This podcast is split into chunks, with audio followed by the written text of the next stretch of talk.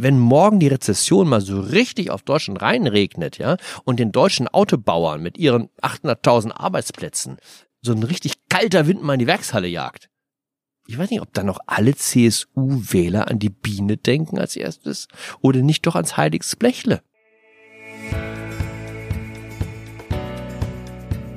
Hallo und herzlich willkommen bei der dritten Folge unseres Politik-Podcasts Neue Töne Politik Unplugged.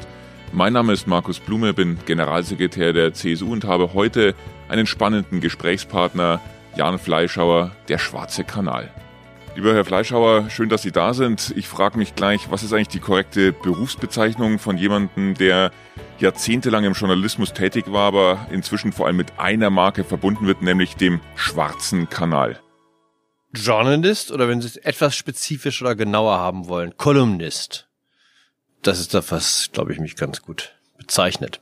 Ja, manche vermuten ja, das ist ein Unterableger des Bayern-Kuriers in seinen besten Zeiten, aber es ist natürlich nicht so, sondern ein Format, was sie über Jahre entwickelt haben, was sehr schnell, ähm, sehr viel Reputation auch bekommen hat. Ähm, was würden Sie sagen, ist das Besondere an dem schwarzen Kanal? Und was ist vielleicht auch der Unterschied zum Bayern-Kurier? Na gut, also erstens ist es langlebiger als der Bayern-Kurier. Der wurde doch jetzt gerade auf, was nicht, eingestellt oder jedenfalls online umgestellt, glaube ich. Ne? Nein, wir, die Wahrheit ist tatsächlich erst eingestellt worden. Ja. Also das Schicksal, also noch nicht, hat mich noch nicht erreicht. Und außerdem, wo ich jetzt schon sehe, dass die CSU, da reden wir ja gleich noch drüber, so nach Grün wandert, würde ich ja sagen, mit dem schwarzen Kanal, ich weiß gar nicht, ob ihr euch noch überhaupt noch schwarz nennen wollt, ja? Was überhaupt noch die Farbe ist, mit der sich die CSU wohlfühlt. Was ist das Besondere? Naja, ich würde sagen, ich verleihe der, dem normalen, vernünftigen Deutschland eine Stimme, was medial ja nicht so wahnsinnig stark äh, vertreten ist. Eher unterrepräsentiert. Und dafür, glaube ich, schätzen mich meine Leser. Sind Sie politischer Journalist oder sehen Sie sich auch ähm, vielleicht eher ein Stück weit als journalistisch arbeitender Politiker? Nee, ganz im Gegenteil. Ich finde, wer als Journalist Politik machen will, soll in die Politik gehen. Im Gegenteil, es ist auch so, dass ich finde, dass zu viele Kollegen das verwechseln. Das Journalistische und das Aktivistische. Und so die Grenze zwischen beiden nicht mehr einhalten. Da habe ich Überzeugung, klar. Meinung zu Dingen, ja, äh, sonst würde ich eine Kolumne nicht schreiben.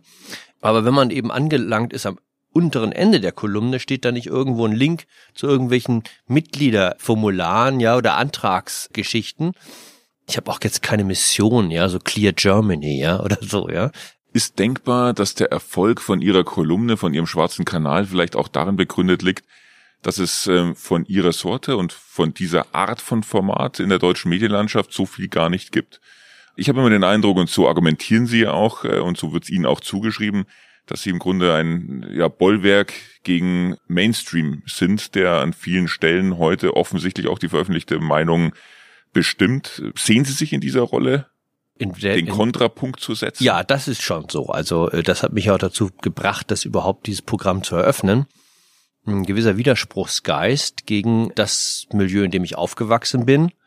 Also sozialdemokratisch rot-grün, ja, Hamburg. Stimmt die Zuschreibung, dass alles, was Sie machen, im Grunde mit der Verarbeitung der Erlebnisse in ihrem Elternhaus äh, zu tun haben. Sie meinen sozusagen nachträgliche Bewältigung frühkindlicher Trauma. So ja? kann man es noch schöner ausdrücken. Ja. ja, das ist so eine linke Erklärung. Also der Straftäter steht vor Gericht und sagt, sag mal, ich bin auch so schlimm von meiner Mutter behandelt worden. Ja, ich, mir wurde immer Cola entzogen und ich durfte nie Comics sehen und deswegen muss ich so schreckliche Dinge tun, wie ich sie tue.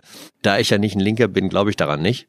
Also widerspruchsklar zum Herkunftsmilieu, natürlich auch dem Milieu, in dem ich arbeite, also deutscher Journalismus, ja, sagt uns ja auch jede Umfrage, zwei Drittel beheimaten sich eindeutig links der Mitte. Stehe ich gegen den Mainstream? Da würde ich ja nun total widersprechen. Ich würde sagen, ich bin ja der Mainstream-Journalist schlechthin.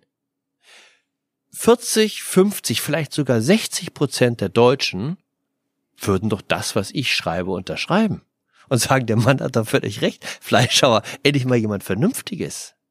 Früher hat man immer die, die Unterscheidung gemacht zwischen veröffentlichter Meinung und öffentlicher Meinung. Der Mainstream, den Sie gerade beschreiben, der öffentlichen Meinung ist offensichtlich einer, der mit dem Mainstream der veröffentlichten Meinung nicht genau in Deckung zu bringen ist. Also nee. sind Sie der Mainstream-Journalist der öffentlichen Meinung.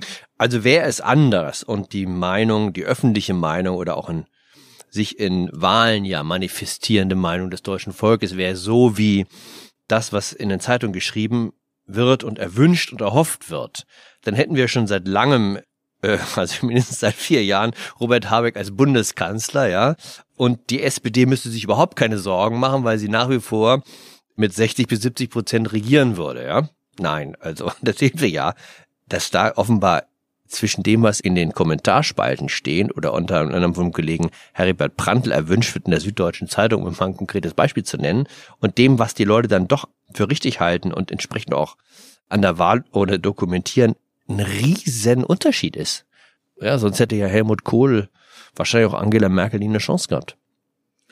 Sie sind, wenn man sich heute die Medienlandschaft anschaut, ja in gewisser Weise auch noch auf der Dinosaurier-Seite, also bei den klassischen Medien ähm, unterwegs so, und damit, okay. ja gut, ich weiß nicht, was Sie jetzt dachten. Also ja, also Old White Man oder irgendwie so eine Beschimpfung, ja, alter weißer Mann. Das kommt, kommt erst später, so. nein, Spaß, sondern Sie sind sozusagen noch in dem, was gedruckt wird, ähm, vor allem auch bekannt geworden. Wie bedeutsam ist für Sie heute auch Online-Reichweite? Oder sagen Sie?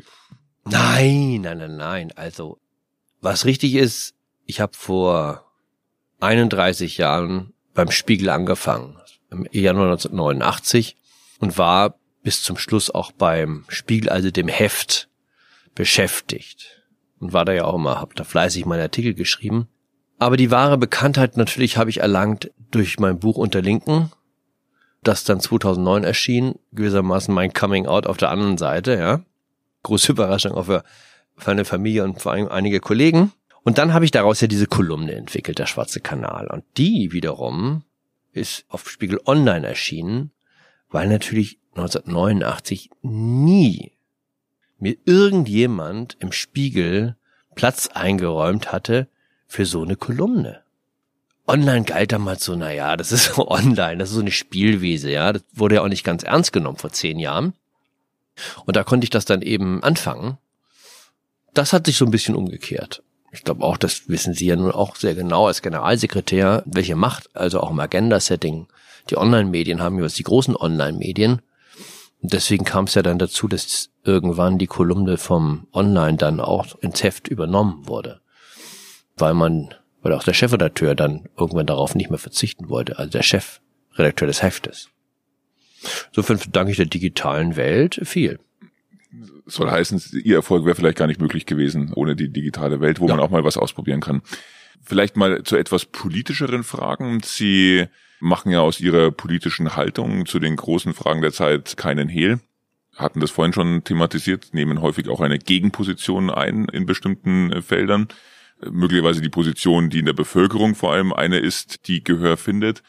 Haben Sie das Gefühl, dass über den langen Zeitraum, in dem Sie jetzt schreiben, sich die politische Art und Weise, wie wir diskutieren, verändert hat. Meine These ist ja, dass durch das Aufkommen der sozialen Medien letztendlich auch ein Stück weit der Nährboden bereitet wurde für den Populismus, dass die Form von Polarisierung und Polarität, wie wir sie heute in der Gesellschaft haben, nicht denkbar wäre, wenn wir heute nicht die sozialen Netzwerke hätten, wo die Algorithmen dann ihr Übriges tun und dann jeder sozusagen auf seiner Seite von Deutung unterwegs ist und dazwischen wenig Verbindendes passiert. Ähm, sehen Sie sich da als Brückenbauer oder jemand, der eher sozusagen in diesem Spiel einfach mitspielt?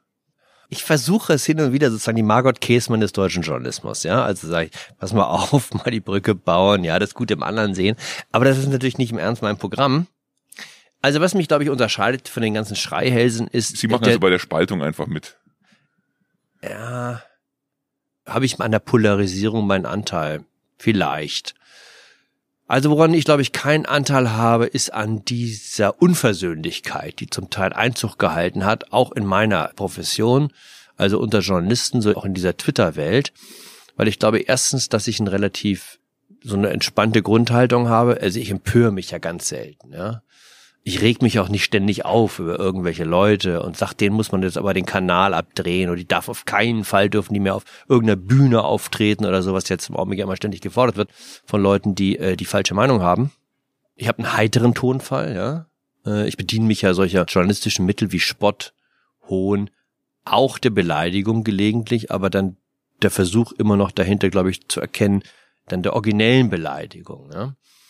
Ich trete auch nicht auf Leute ein, die schon eher am Boden liegen. Ne? Also deswegen zum Beispiel über die deutsche Also die Sozialdemokratie. genau. An Robert Habeck arbeiten Sie sich schon lieber ab. Ja, also Robert Habeck ist für mich natürlich ein Gottesgeschenk. Also die Reinkarnation von Björn Engholm, ja. Der Mann, der immer ein Stück weit Politik betreiben wollte. Der eine oder andere wird sich daran erinnern. Kanzlerkandidat der SPD in den 90er Jahren der auch so, so Konstantin Wecker-mäßig ja unterwegs war, nicht? Mit dem Kopf fühlen und mit dem Herzen denken, ja, wobei sich dann, glaube ich, relativ schnell herausstellt, dass das Herz zu Verstandeszwecken nicht das beste Organ ist. Und so ist ja Habeck auch, ne? Also ein Politiker, der ernsthaft sich hinstellt und sagt, ja, also, auf die Frage, ob ihn das nicht manchmal auch belastet, dass er so immer erkannt werde, jetzt in der Öffentlichkeit sagt, ja, das sei auch nicht immer schön und nicht immer einfach, aber er wolle nicht, dass die inneren Fenster der Seele zugehen würden, ja. Deswegen versuche er sich auch offen zu halten. Das ist ja Skitch Ken, ja. Das ist großartig. Und trotzdem funktioniert er an mancher Stelle mit der Behauptung durchzukommen, er sei säkularer Christ beispielsweise oder Twitter verantwortlich zu machen dafür, dass man einfach Mist gesagt hat und zu sagen, damit es nicht mehr vorkommt, gehe ich aus diesem Twitter raus. Wieso kommt man mit einer solchen doppelbödigen Argumentation in Deutschland immer noch vom Platz? Brauchen wir mehr Fleischhauers? Meine Methode der, auch der Ironie und Selbstironie ist jetzt in der Politik auch ein schwieriges Mittel übrigens. Ich glaube, dass er natürlich in besonderer Weise, also Habeck, im weiblichen Teil des politischen Publikums ankommt, ja. Also ich habe noch in den letzten drei Jahren nicht ein Porträt gelesen aus der Feder einer weiblichen Journalistin, das in irgendeiner Weise es geschafft hätte, dem Mann kritisch gegenüberzutreten. Also er, Robert Habeck ist so, wie sich viele Frauen Männlichkeit wünschen, ja. Also männlich schon, aber dann nicht aggressiv männlich, ja. Also im Grunde metrosexuell, also eigentlich weiblich. Das ist sein riesen Geheimnis. Und dann immer noch die Optik dazu mit, das gibt ja kein Porträt, was auskommt ohne den Hinweis auf seine Haare, ja, die immer so verwuschelt aussehen. Überhaupt die Optik ist ja normalerweise No-Go, ne? Also bei Politikern, bei Frauen, also wenn sie ein Porträt anfangen und beschreiben, wie die Frau aussieht, so heißt sofort, ich bin mal Sexist. Bei Robert Habeck, also wie gesagt, die Haare, neulich, ich glaube, Zeit Online, war ein langes Stück von Jana Hensel, einer bekannten Autorin, die war mit ihm Bahn gefahren. Und aus irgendeinem Grund zieht sich offenbar Robert Habeck, ausweislich dieser Geschichte in der Zeit, gerne in der ersten Klasse die Schuhe aus. Finde ich eigenartig, aber gut. Und dann Muss hat er mögen, auch als Sitznachbar. ja. so, dann hat er also Löcher in den Socken, ja. Die Kollegin Hensel hat sich gar nicht mehr einbekommen vor Entzückung, ja. Also, was ist das doch für ein toller Politiker, der sich also traut, ja, morgens aufzustehen und sich Socken anzuziehen mit Löchern. Ja? Also der kann offenbar nichts falsch machen. Selbst wenn er ja, wahrscheinlich die, bringt er auch den Müll raus zuverlässig. ja und, und die Basisfakten ja in Interviews durcheinander bekommen. Da wurde doch neulich gefragt zur Pendlerpauschale, glaube ich. Und kriegte das gar nicht so. auf. Hat das ist mein Kernanliegen, ja, Umstellung auf öffentlichen Nahverkehr und hatte da aber gar nicht parat, wie das überhaupt so ist, dass also auch der Bahnpendler natürlich Pendlerpauschale bekommt und wurde dann von einem Interview, ich glaube, ich weiß nicht, war das ZDF-Magazin oder so, aufmerksam gemacht darauf und war dann ganz bass erstaunt ja über diese relativ einfachen Tatsachen des deutschen Steuerrechtes. Hat ihm aber auch nicht geschadet. Unter Linken, das ist ihr Titel des Buches gewesen, man könnte ja auch dazu fügen, Hauptsache dagegen. Vielleicht nochmal generell zur ähm, politischen Veränderung, auch in der Art und Weise, wie wir miteinander ähm, diskutieren. Sagen Sie, wir müssen uns mit diesen Zeiten einfach abfinden. Da gibt es auf der einen Seite die einen, die ihre eigene Moralvorstellungen definieren, nach denen sich dann am besten alle zu richten haben, und auf der anderen ähm, welche, die da dagegen halten, die auch vielleicht ähm, das Heil eher in der Vergangenheit suchen oder noch extremer, die auch Anleihen in den dunkelsten Zeiten dieser Republik nehmen und sich dann die politische Debatte entlang dieser beiden Pole sortiert. Glauben Sie, da gibt es auch wieder eine Gegenbewegung oder sage ich es noch anders, auch etwas hoffnungsvoller als Generalsekretär der CSU? Kommt es eigentlich in diesen Zeiten nicht auf die Kraft von Volksparteien an, die es schaffen, auch manches wieder zusammenzubinden und nicht zulassen, dass Gesellschaft hier immer weiter auseinanderdriftet? Denn die Wahrheit ist ja eigentlich, es ist nicht das eine und das andere der richtige Weg, sondern eigentlich das Vermittelnde. Können den Klimaschutz nehmen oder anderes. Es sind nicht die Extrempositionen, sondern die Position von Maß und Mitte. Das eine tun und das andere nicht lassen. Also was sie haben, ist sicherlich so eine Verhärtung an den Rändern. Das sieht man ja auch. Reicht ja Tag auf Twitter zu verbringen oder Facebook, wo selbst Menschen, die im Privaten die reizendsten Personen sein können, komplett die Nerven verlieren, ja, und dann also da rumkrakehlen und dem anderen alle möglichen schlimmen Dinge an den Kopf werfen. Zwischenfrage, haben Sie schon mal bereut, was Sie geschrieben haben? Ja, sicher. Fällt mir jetzt kein Beispiel ein, aber ja, dass ein Gag nicht so funktioniert hat, wie ich mir das erwünscht hätte, klar so. Aber da ich ja mich versuche an das Motto von Harald Schmidt zu halten, ja, keine Witze über Leute, die weniger als 20.000 Euro Monatsankommen verdienen, ja, bin ich schon mal in der Auswahl meiner sozusagen Hassobjekte, ja. Also es geht eigentlich immer nach oben. Und damit liege ich schon mal im Prinzip richtig, ja, finde ich. Gut, bei Politikern mit den 20.000 muss ich natürlich gewisse Abstriche machen. Also Kevin Kühnert, auch so einer meiner Heroen natürlich für Kolumnen, der verdient noch nicht so viel. So, das haben wir, äh, diese ähm, links und rechts, auch diese wahnsinnige Empfindlichkeit. Ne? Die ist ja bei der AfD ja auch genauso anzutreffen. Also immer dieses Gefühl, man kommt zu kurz, man würde nicht genug in die Talkshows eingeladen. Ne? Das ist ein interessanter übrigens Selbstwiderspruch. Das ist ja die gleiche Partei, die sagt, also Mainstream-Journalismus hat total abgedankt. Ja, kein Wunder, dass die Auflagenzahlen absaufender bei Süddeutsche, FAZ und Spiegel und so anderen. Und überhaupt der öffentlich-rechtliche Rundfunk total überschätzt. Und gleichzeitig gibt es keine Partei, die Talkshow-Auftritte so akribisch nachzählt, ja, oder wo sie überall in Interviews war, in welcher Länge wie die AfD. Ich glaube, aber in der Mitte hat das Gottlob, ist mein Eindruck, noch nicht den Effekt. Also, dass jetzt in der Werkskantine vom BMW die Leute aufeinander losgehen, ja, ständig, und sich auch behaken mit ihren Meinungen, ist nicht mein Eindruck. Und ich glaube im Gegenteil, also zum Beispiel von einem Ministerpräsidenten in Bayern wird schon ein klares Wort geschätzt. Aber die Leute haben ein Ohr dafür, ob er anfängt, in diesen Agro-Sound einzustimmen. Und nun wollen wir ja nicht zu viel Vergangenheitsbewältigung hier betreiben. Was ist aber jetzt genau Agro-Sound? Ja, also sich so ein, so ein eben ein Vokabular plötzlich anzueignen, das so ein Ressentiment unterton hat. Also sie können ja über alles mögliche, das merke ich auch in Kolumnen, sie können über eigentlich alles schreiben.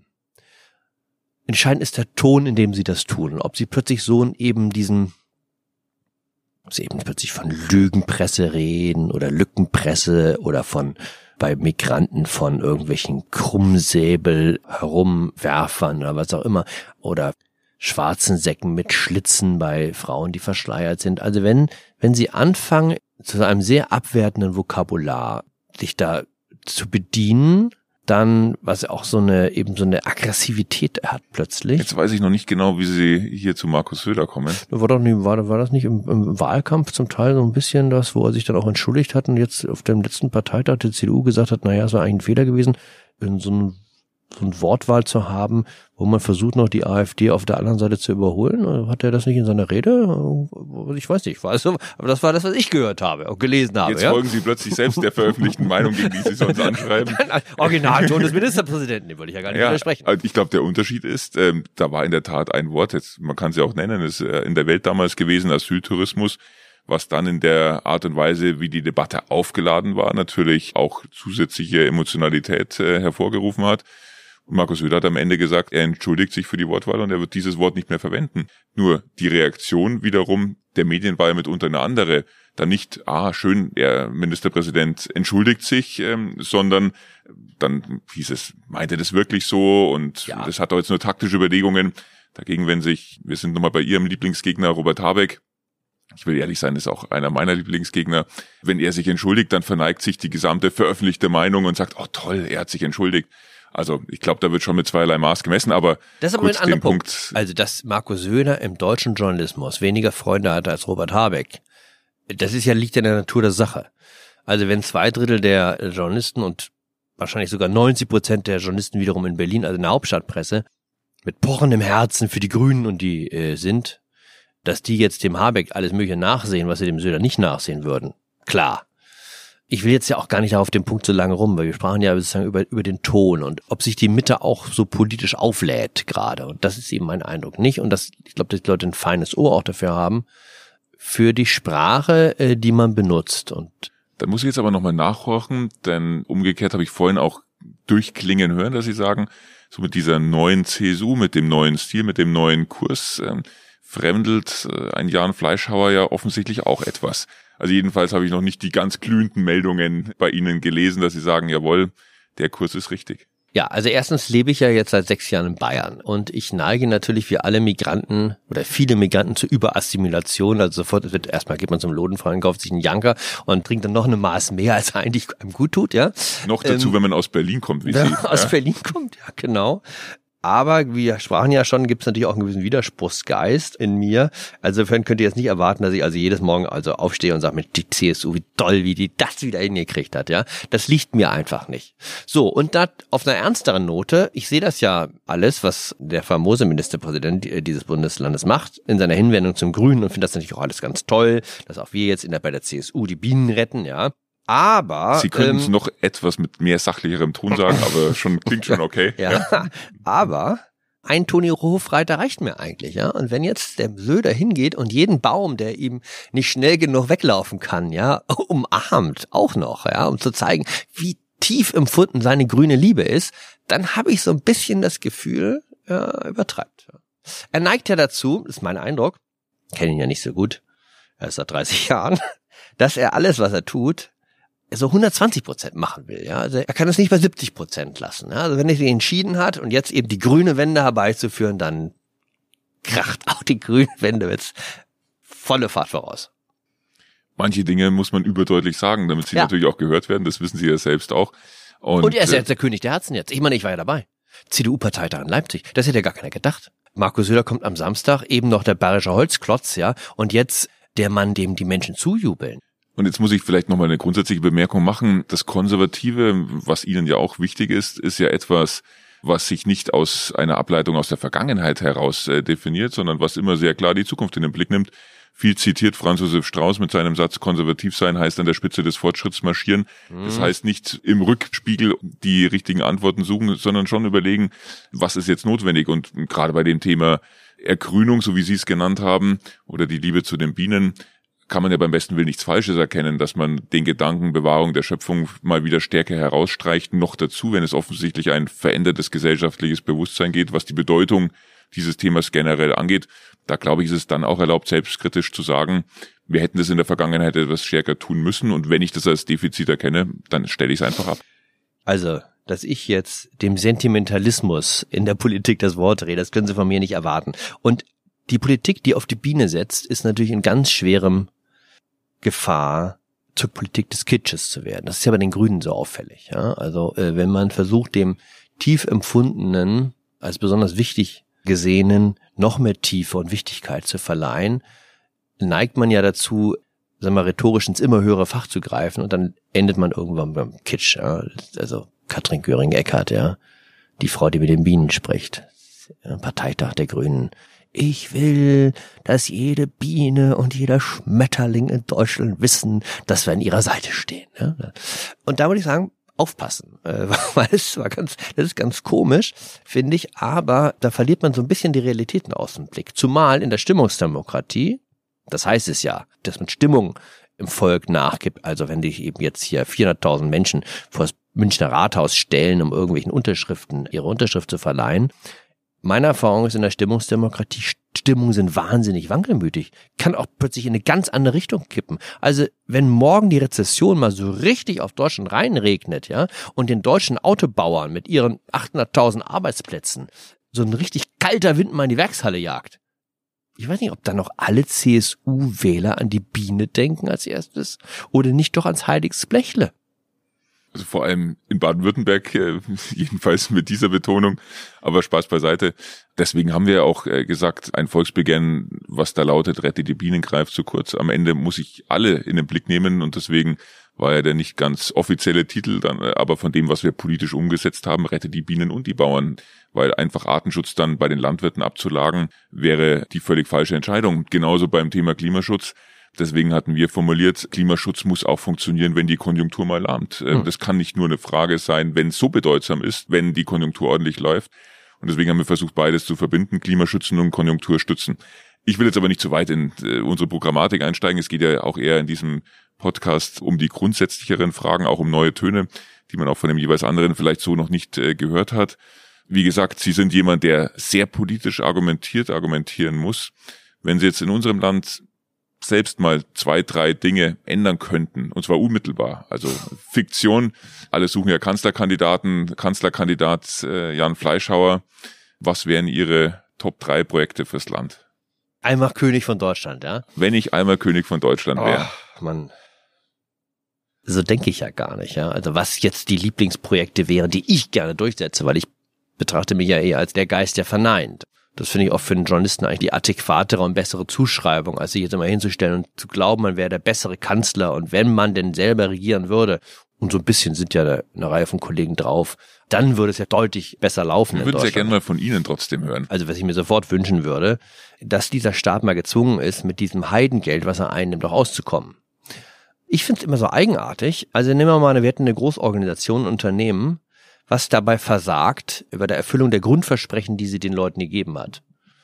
Und aus diesem Versagen dann ableitet, dass man ihnen jetzt erst recht vertrauen muss und noch mehr Geld geben. Ja, also ein Staat, der nicht in der Lage ist, die Polizisten vernünftig auszustatten, der nicht in der Lage ist, äh, dafür zu sorgen, dass in den Schultoiletten es nicht durchs Dach regnet und die Kinder nicht schreiend rauslaufen, weil es so schrecklich riecht. Bei, ich weiß jetzt gar nicht, wie viel Milliarden Einnahmen, die auch noch über die letzten zehn Jahre, glaube ich, äh, um ein Drittel gestiegen sind, da stimmt was nicht. Das würde ich so als Kanzler von Deutschland mal für drei Tage durchsetzen. Einfach mal eine Steuerbremse. Nicht mehr Geld dem Finanzminister. Ich meine, Frau Esken, die neue, diese neue famose SPD-Vorsitzende, setzt sich ja dann bei Anne hin und sagt, also die so und so viel 1,2 Billionen reichen mir nicht. Jetzt brauchen wir noch mal einen Schub nach. Einfach mal so extra eine halbe Milliarde, ja. Okay, also schwarze Null bleibt bei Jan Fleischhauer. Ja, Minimum. Und das ist ja mehr, das ist noch mehr als die schwarze Null. Obendrauf ein Investitionsprogramm für Infrastruktur und drittens Bürger entlasten.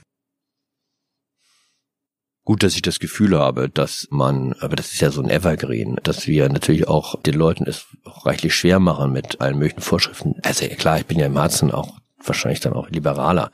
So, was, was wünsche ich mir noch? Ich bin eigentlich relativ äh, glücklich. Ja gut, Sie leben ja. auch in Bayern, das mag's erklären. Pullach zumal.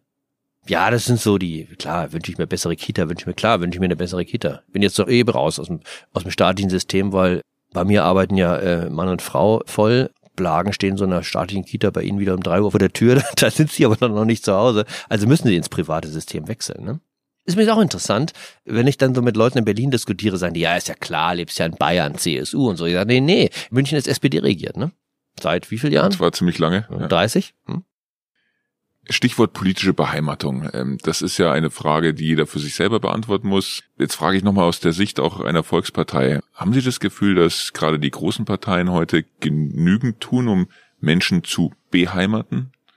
Oder muss man sich vielleicht auch damit abfinden, dass es heute nur noch möglich ist, dann halt für 30 oder 35 oder 40 Prozent bei der CSU politische Heimat zu sein und mehr geht einfach nicht mehr?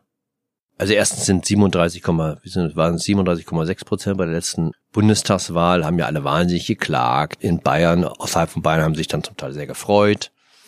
Das sind ja Zahlen, wo denen realistisch gesehen alle anderen ja nur träumen können.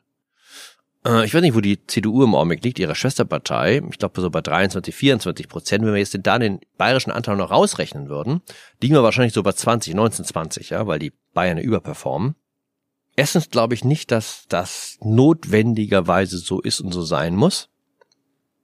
Man sieht ja heute, dass wenn Sie die richtige Person an der Spitze haben, Sie mal locker 20 Prozent über dem Ergebnis Ihrer Partei liegen können, was sie sonst im Bundesschnitt macht.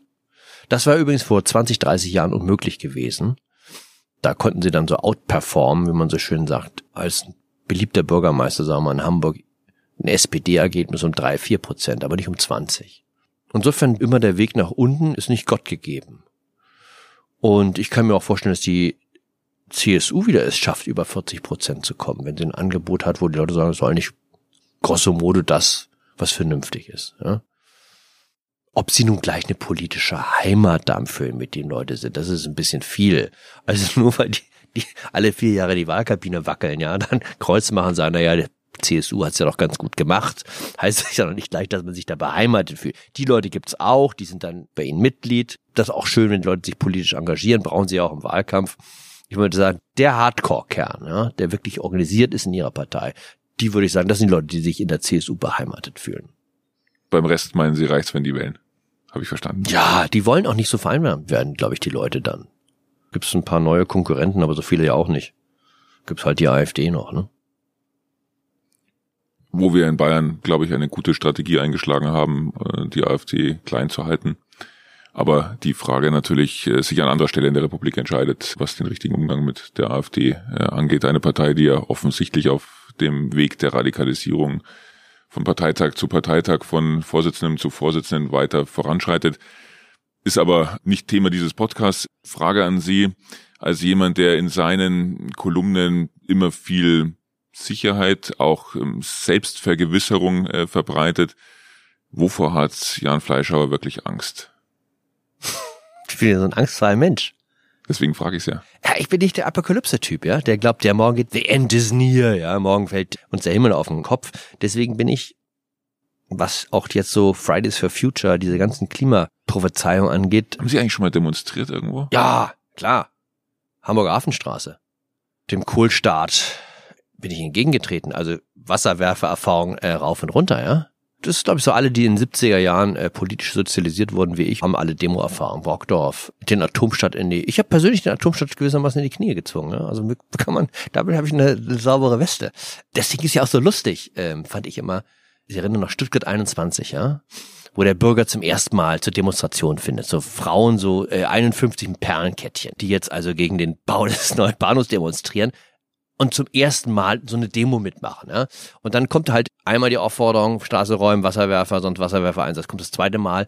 Und beim dritten Mal wird es dann ernst. Und dann spritzt der Wasserwerfer. Und da haben wir ganz empört ja über Polizeiterror, ja, weil sie jetzt nass geworden ist. Da hätte ich ja als erfahrener Demonstrant sagen können, beim dritten Mal Deckung, ja. Jetzt gleich kommt das Wasser. Ja? Also das heißt, die Wasserwerfer haben sie erst dahin gebracht, wo sie heute sind, kann man das sagen?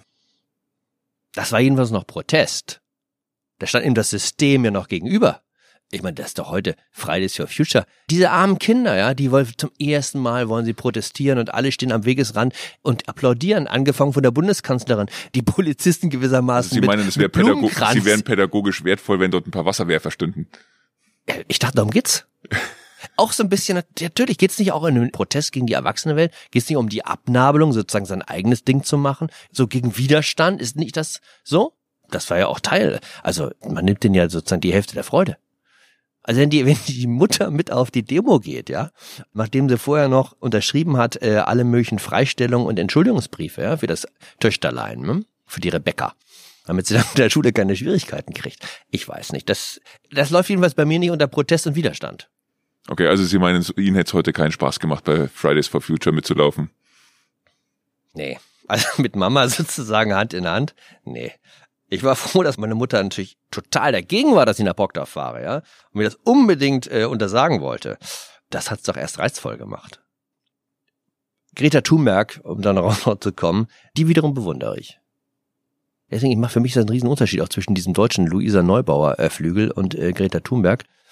Greta Thunberg hat ja die Härte, die man braucht. Also sich bei der UN hinzustellen, wo die Mächtigen der Welt gewissermaßen sitzen und den Leuten zu sagen, und die versuchen es ja wahnsinnig groß, bei dieser Selfie-Kultur mitzumachen. Und dann sind alles Menschen, die sie bewundern, ja, und alle finden sie toll und wollen ihnen das zeigen. Und denen zu sagen, äh, nee, Leute, ihr seid nie auf meiner Seite, ihr macht euren Job nicht. How dare you, ja? Mal ganz unironisch, das fand ich sehr stark. Toller Auftritt. Für ein 16-jährigen Mädchen. Sich genau diese Art, ich meine, Obama hält ihr so die Hand hin, so, we are one team. Da hat Thunberg schnell nicht schnell genug die Hand zurückgezogen, ja? Die sind nicht one team. Oder was hat denn Obama für den Klimaschutz getan? Also wenn ich wie Thunberg denke, dann muss ich das sagen, du bist doch auf der anderen Seite. Das zum Ausdruck zu bringen, das hat mir imponiert. Das ist was ganz anderes als dieses, wie gesagt, Mama, Papa und ich auf der Straße, ja? ich krieg das Bild mit äh, Jan Fleischhauer und den Wasserwerfer nicht mehr aus dem Kopf, aber das müssen wir mal anders nochmal fortsetzen. Letzte Frage oder letztes Thema Sprache. Sie sind ein Meister der Sprache, ein Meister der Sprache, die auch äh, zuspitzt, Dinge auf den äh, Punkt bringt. Und auch da erleben wir natürlich an vielen Stellen heute, dass sich da auch was verändert hat auf der anderen Seite. Verrohung findet in Wort statt, häufiger auch in Tat. Was ist Ihr Rezept gegen diese Kultur, dass Unsagbares heute in den gerade Online-Medien auch einfach dann doch gesagt werden kann. Also wenn man sich da aufhält, äh, länger und äh, die müssen ja nur bei Facebook mal in die Suchzeile oben eingeben, hat Hitler die Juden vergasen lassen, dann kriegen sie auf Facebook sofort fünf Links, warum das eine böse, böse Lüge ist, die sich Leute ausgedacht haben, um dem armen, armen Führer am Zeuge zu flecken, ja. Alles in Deutschland strafbewehrt, weil es im Netz stattfindet, äh, kümmert sich da kein Staatsanwalt drum. Da finden sie allen möglichen Wahnsinn. Die erste Frage ist, hat das zugenommen? Also gibt es mehr Wahnsinnige? Dafür haben wir keine Messwerte, ja? Hm, keine Sonden. Möglicherweise gab es diesen Anteil an Wahnsinn, ist relativ gleich, der äußert sich nur halt zum ersten Mal erkennbar. Und, und du findest ja? heute mehr Gleichgesinnte als ja. Wahnsinniger. Gut, also der, also der, du bist nicht Geisterfahrer, sondern da gibt's hunderttausend, die genauso denken wie du. Ja, ja sonst war es eben, da saß der, der Heinrich am Würztisch, da haben alle gesagt, der ist ein bisschen gaga, ja, lass den mal reden. Und jetzt ist er plötzlich auf Facebook aktiv und findet dann andere Heinriche in Hamburg und Lüneburg und wo auch immer, die sagen, ja, pass mal auf, durchhalten, ne? Hat einen Ansteckungseffekt. Wahrscheinlich hat es das, was ich eben besorgniserregend finde, dass es dann plötzlich auch so auf, das sehe ich so ein paar Kollegen von mir, Kolumnistenkollegen so abfärbt, die dann auch so plötzlich so ganz radikal, sich selbst radikalisieren, ja. Also du bist auf der Treff, kennst die falschen Leute, bist auf der falschen Geburtstagsfeier, bist auf dem falschen Podium mit irgendwelchen Leuten, dann heißt es gleich, mit dem kann man nicht mehr reden, weil der kennt die falschen Leute, ja das finde ich natürlich auch für ein gesellschaftliches Klima bedenklich. Von dem könnte ich mir auch vorstellen, dass es abfärbt insgesamt. Also diese Verdächtigungskultur, ja. Wen kennst du eigentlich, ja? Und da bist du ja auch als CSU-Mann relativ schnell schon dabei, ja, im Grunde, dass du, sagt man ja im Prinzip, klar, okay, CSU ist eine demokratisch gewählte Partei, aber was die so vertreten, also eigentlich kann man mit den Leuten nicht mehr reden. Das hat es in den 70er Jahren ja auch schon mal so gegeben. Mich erinnert überhaupt vieles so an diese 70er als sie diese harte Auseinandersetzung hatten zwischen links und rechts, also damals um die sogenannten Sympathisanten der RAF. Jetzt sind die Sympathisanten halt auf der anderen Seite und die Linke wiederum bedient sich der gleichen Methoden, die sie damals ganz schrecklich fand bei der Springerpresse in den Konservativen, als es darum ging, den Sympathisantensumpf von links auszuheben. Ich fand das damals schon so ein bisschen unappetitlich, weil ich immer so Gesinnungstatbestände, die in keinem Strafrecht der Welt, jedenfalls nicht in unserem zum Glück, stehen. Bei Diktaturen ist es ein bisschen was anderes, aber Demokratien zeichnet sich eben dadurch aus, dass sie nicht Gesinnungstatbestände haben, dass man die eben durch die Hintertür wieder einführt, ja. Und das erleben wir in allen möglichen Diskussionen, weil man eben sagt, na ja, sonst wird man der Täter nicht habhaft oder so, dann tritt das, was Hermann Lübbe mal genannt hat, eben die Volksgerichtshöfe der Moral zusammen und die kennen halt leider keine Strafgerichtsordnung, ja, so. Das ist etwas, wogegen ich kämpfe. Das Thema hatten wir, die Sprache. Ich finde, das bietet eine große Rolle eben, welcher journalistischen Methoden man sich bedient. Ja? Und die AfD freut sich natürlich, wenn sie ständig dämonisiert wird. Ja, und das sind alles Faschisten und Nazis und so. Und da versucht man irgendwelche Zitate zu finden, um denen nachzuweisen, wie nazihaft die drauf sind. Der Effekt jedenfalls einer Wahlurne ist null, im Gegenteil. Vielleicht erreicht man sogar, dass die noch stärker werden durch diese dauerhafte, zwanghaftige Beschäftigung mit diesen Leuten. Ein Mittel, was echt unterschätzt wird im politischen Kampf, ist der Spott. Also was ein AfD da gar nicht ab kann, ist, wenn man sich über ihn lustig macht. Ja? Das sage ich Ihnen aus eigener Erfahrung. Ja? Da sind die auch ganz sprachlos, weil mit Missionseifer links oder rechts geht ja etwas einher, nämlich die Humorlosigkeit.